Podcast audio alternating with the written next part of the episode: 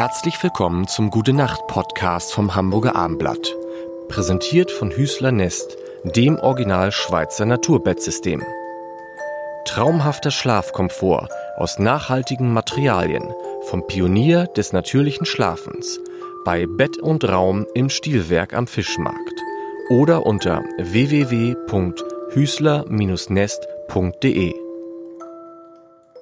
Mein Name ist Lars Heider und in diesem Dezember sitze ich hier mit Johannes Oerding und es wird von Tag zu Tag immer besser. Johannes, das darf ich das sagen. Es macht, es macht große, es macht große Freude. Vielleicht muss ich nur noch, nur noch im Wechsel nur noch äh, Tagesschausprecher und Musiker. Tagesschausprecherinnen. Und Musiker äh, und Musiker und dann wieder Musikerin. Jetzt möchte ich mit, ich habe gestern Abend bin ich nämlich nochmal durch deine ganzen Videos ge, ge, gezeppt und habe so gedacht, als Musiker guckt man andauernd und sagt, boah, welches Video ist wie viel geguckt worden? Spielt das eine Rolle? Ich mache das nicht, ähm, ähm, weil ich auch weiß, irgendwie ähm, zweimal im Jahr macht das die Plattenfirma für einen. Die sagt dir, ha, guck mal hier, da haben wir so und so viel erreicht und das und jenes und dann machen sie noch eine Analyse und eine Marktforschung, pipapo. Ähm, ähm, ich, also ich wüsste jetzt auch gar nicht. Weißt du nicht, welches, was schätzt du, was ist das, was schätzt du, was ist dein Video, was am meisten angeguckt wurde und wie viel mhm.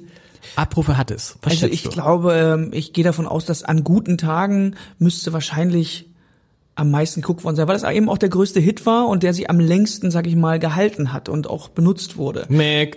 Falsch? Ja. Hm. Oder ich habe falsch geguckt. Dann äh, Aber auf Platz zwei. An guten Tagen 14 Millionen Abrufe. Okay. Dann könnte es vielleicht sogar irgendwas mit Sido sein. Pyramiden? Uh, habe ich nicht.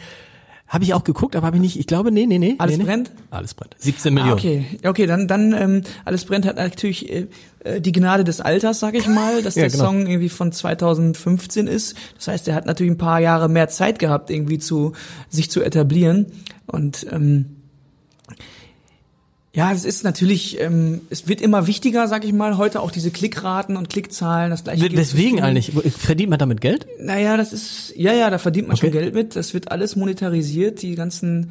Durch die Werbung, die davor ist. Okay, klar, genau, genau wie bei genau, uns, genau. Genau. Das gleiche gilt natürlich auch fürs Streaming und für Downloads. Da sind die, werden die Zahlen immer wichtiger.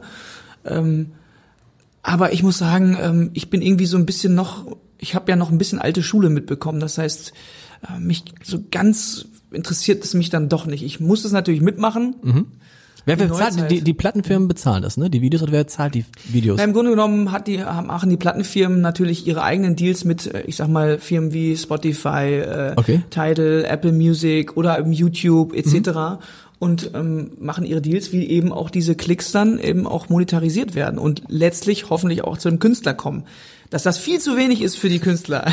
Ist es so? ist, ist natürlich klar. Ja, also da wir suchen ja händeringend nach äh, nach ähm, besseren und intelligenteren Lösungen, weil es einfach noch nicht das Verhältnis noch nicht stimmt, muss ich sagen. Also ich rede jetzt nicht zwangsläufig von mir. Ich sehe mich fast selber hier und da als so ein Fettauge auf der Suppe, dass ich noch ganz gut wegkomme. Aber die ganzen vielen jungen Künstler, die eben nicht diese hohen Raten haben, aber im Grunde genommen auch davon leben müssen, die bleiben auf der Strecke und das ist, äh, das ist da, da müssen noch neue Lösungen her. Aber da wird dran gearbeitet, das weiß ich. Ähm, Marketingmäßig, ist, ist so ein Video auch wichtig fürs Marketing, fürs nächste Album? Ja, klar.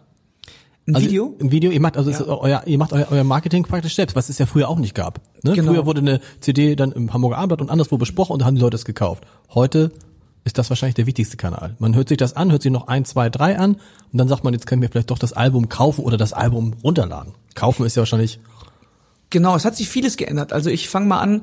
Ähm, früher war zum Beispiel ein Live-Konzert, war ja letztlich äh, die Kaufempfehlung für die CD. Genau. Also ein Live-Konzert war wie ein Flyer für eine CD.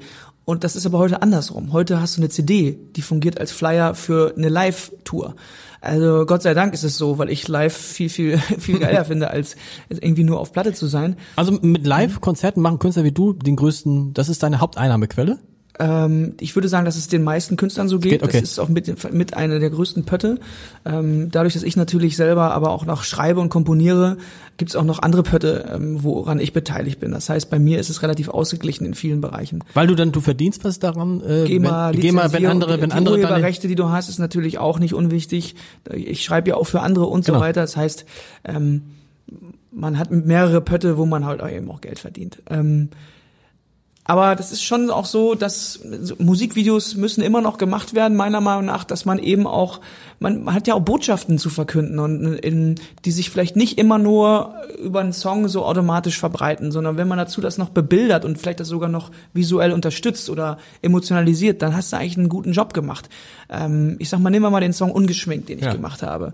Da habe ich mich hingesetzt und fange an, mir die Haare zu rasieren, mich zu rasieren, als komplett äh, nackig zu machen und mich dann als Travestiekünstlerin zu schminken eben. Und da geht's halt eben wenn man nur den Song hört, denkt man, oh, tolles Liebeslied. Aber wenn man das Video dazu sieht, dann sieht man, dass da irgendwie, ich sag mal, auf der zweiten Ebene schon auch ein bisschen äh, eine weitere Message dabei ist. Da geht's dann auch um Akzeptanz, die eigene Akzeptanz, aber eben auch ähm, Toleranz und Akzeptanz äh, von unserer Gesellschaft. Und das ist schon immer was, wofür ein, ein äh, Video dann noch gut ist. Und wenn man mal ganz praktisch denkt, auch wenn man dann in so Sendungen eingeladen wird, wie, wie hier oder Markus Lanz oder was auch immer, ist es immer natürlich schön, wenn, wenn der Moderator sagen kann, und ähm, wie das aussieht, ja. äh, wie in Johannes auf der Bühne ist, das sehen Sie hier. Und dann kommt auf einmal im Video mit Also und deshalb spielen wir jetzt das Video ein. Wir spielen oh, ja, sehr gut. Nein, eine kleine Hausaufgabe für alle, bevor es gleich ins Bett geht.